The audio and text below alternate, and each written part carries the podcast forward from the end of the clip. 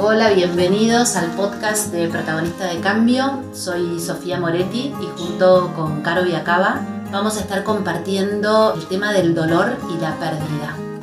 Queremos contarles también eh, desde dónde queremos hacer estas compartidas, diciéndoles que esta es nuestra experiencia, que no es la única verdad, sino cómo nosotros fuimos atravesando estas distintas pérdidas y que tal vez pueda servirles a ustedes como para hacerles más livianos estos procesos.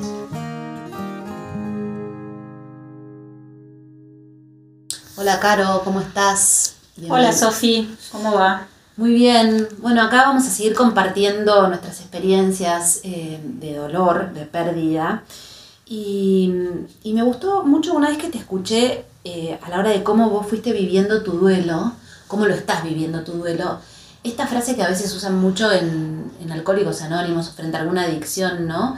Eh, del solo por hoy, porque, porque también en esto de que nos está pasando algo que no nos gusta, que nos duele, que quizá te despertás a la mañana y decís me quiero morir porque falta todo el día y las horas no pasan, ¿no? Mm. Eh, agarra como una ansiedad de ya sentirte bien y esto lleva un tiempo y es un proceso que lleva un tiempo y me gustaría si nos puedes compartir un poco tu experiencia con respecto a eso.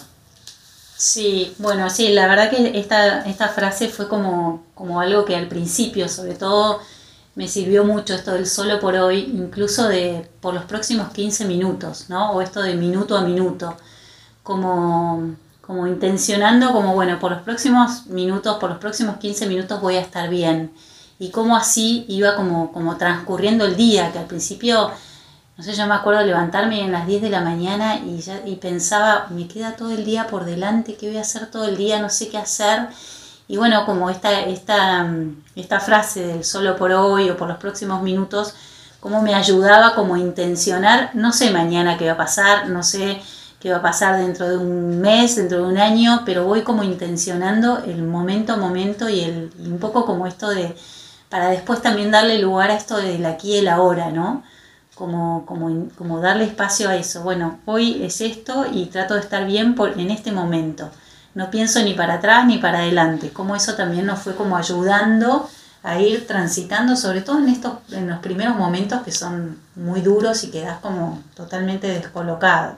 Mm, sí, se me viene como permitirte estar presente y permitirte mm. estar ahí.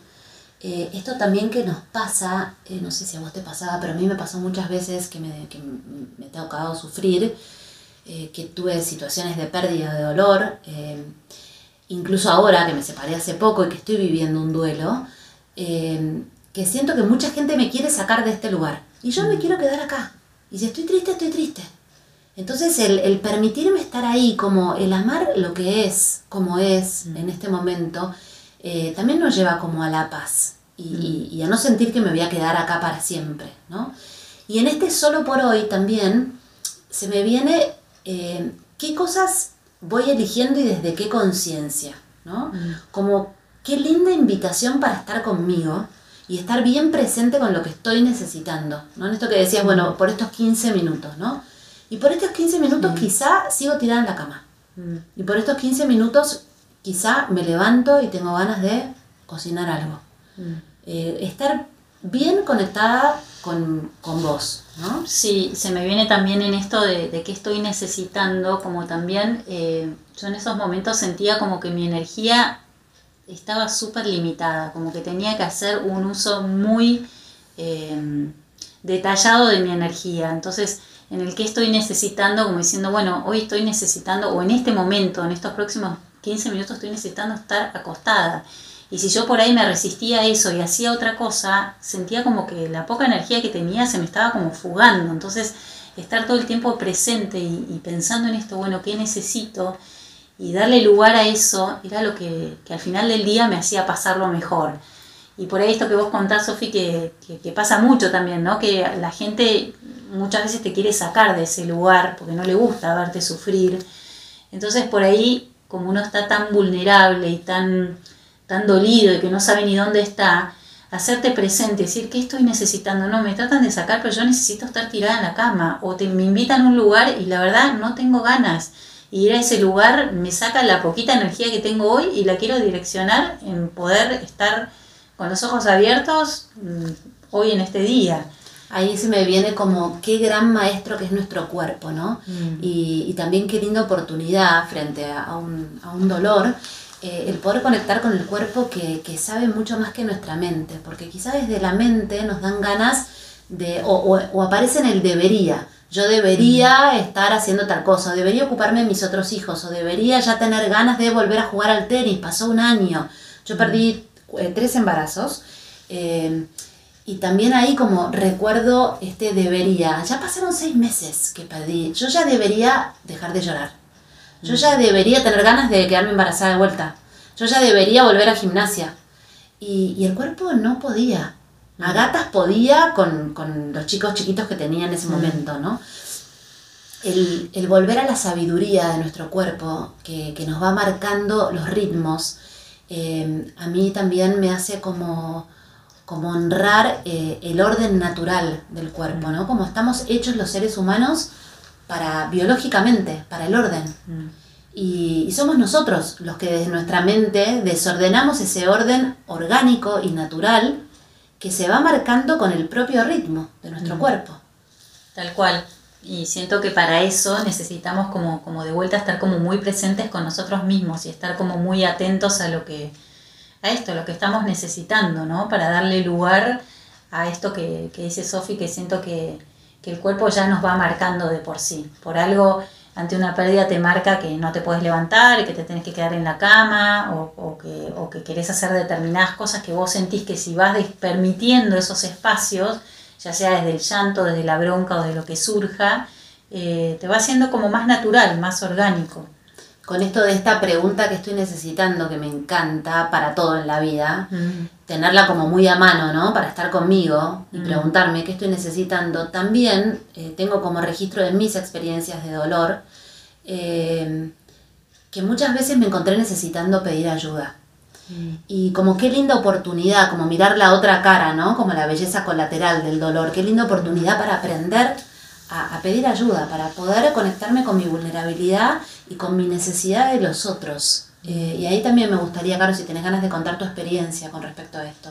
Sí, se me viene, además de esto de la vulnerabilidad, como esta cosa de, de sacar filtros, ¿no? Una de las cosas que a mí me, que me dio esto, como, como empezar de vuelta, como si fuese tener como una hoja en blanco y empezar a, a, decir, bueno, qué cosas elijo de todas, de, de, mi historia, de mi vida, qué cosas quiero volcar en esta hoja y qué otras cosas no quiero, ¿no? Y se me viene un poco esto también, como así como pedir ayuda, también aprender a poner límites y, y a escuchar, decir, bueno, esto no, no lo quiero hacer más, o esto no lo quiero hacer desde este lugar, o esto como yo siento que esto me dio como, como la libertad de, sacarme todos esos filtros y poder de vuelta rearmarme y decir, bueno, ahora tengo la hoja en blanco, ¿qué quiero poner de todo esto? ¿Con qué cosas venía luchando y ya no las quiero más? ¿Y qué otras cosas sí elijo y quiero ir con esto para adelante, ¿no? Em, y con respecto a esto de, de, de la vulnerabilidad, yo también sentí como que eso empatizó mucho. A veces me pasaba como compartirme en un o ir a un lugar y decir, bueno, basta, ya no quiero como hablar más de esto porque siento que, estoy siendo como, como, como, como, llevando la energía muy abajo.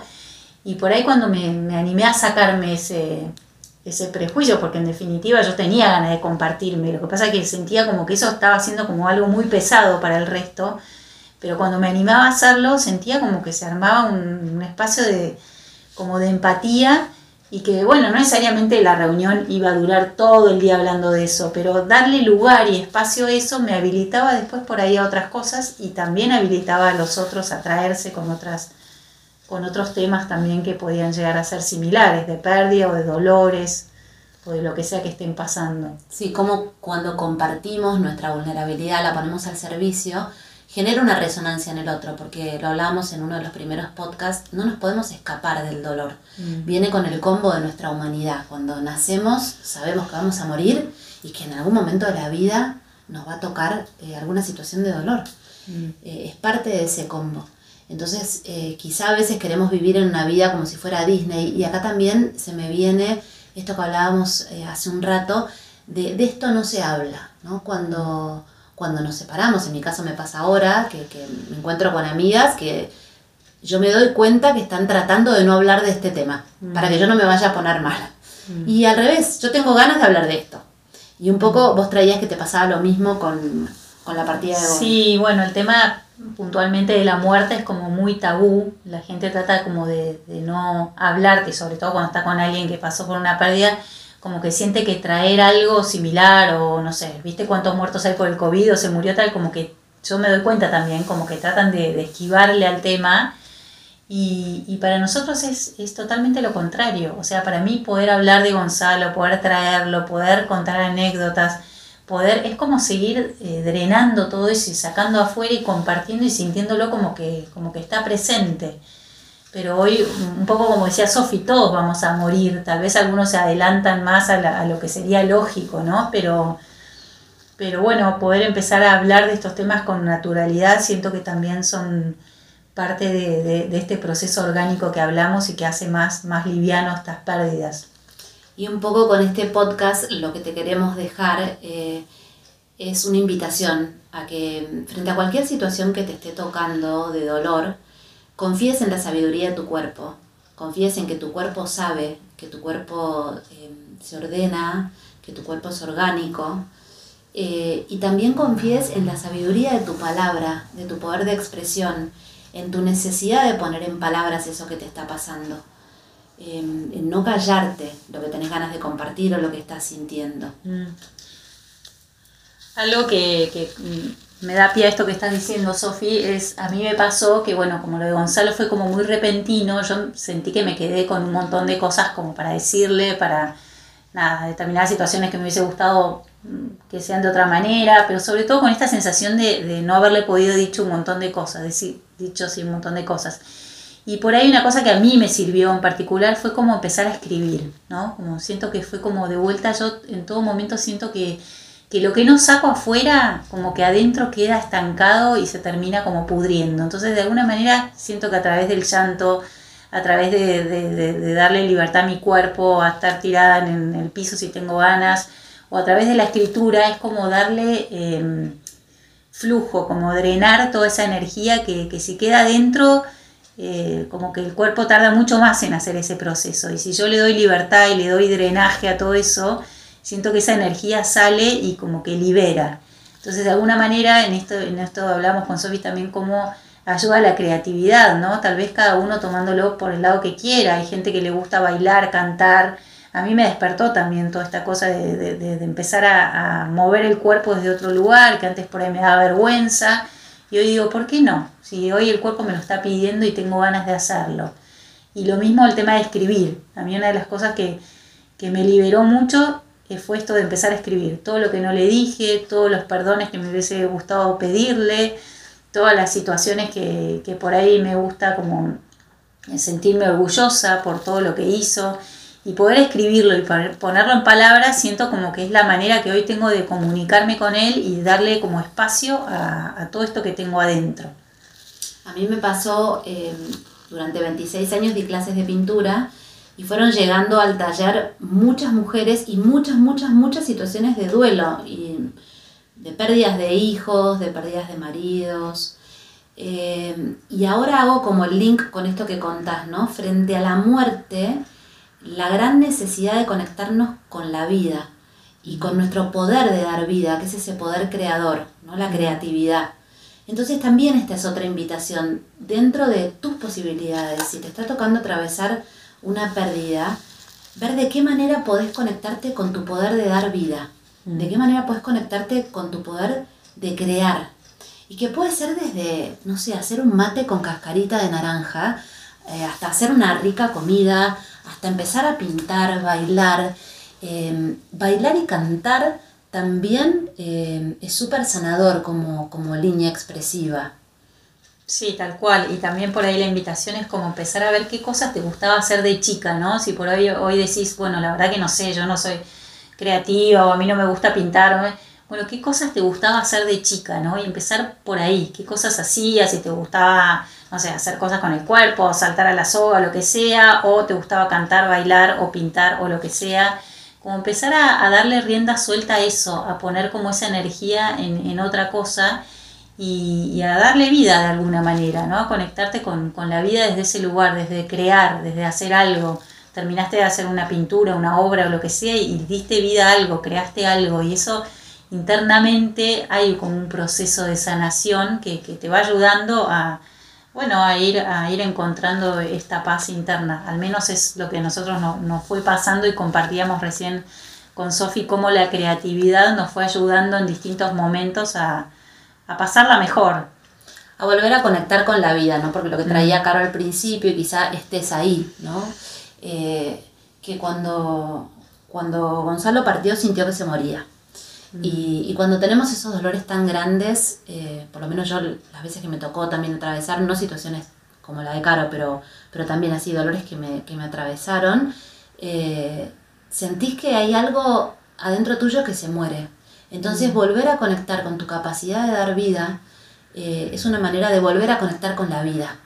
Em, y con la vida como, un regalo, ¿no? Como, una gran oportunidad de, aprender, una gran oportunidad de, crecer eh, y una gran oportunidad de conectar con vos y con este universo. Sí, de, alguna manera eso siento como que es como, como empezar como a transformar, ¿no? Ese gran dolor, eh, al, darle como otro sentido, empieza a ser como una transformación. Entonces ya el dolor empieza como, como, como esto, a darle, a darle otro sentido a darle otra, otra oportunidad, no sé, otra mirada, cómo te conecta desde otro lugar, que, que siempre va a estar, pero es como, como si a eso le podemos dar algo algo más trascendente, es como que, por lo menos desde nuestro caso, nos ayuda como, como a poner el foco como, como el norte en algún punto, ¿no? Y como poder empezar a hacer este proceso de transformación.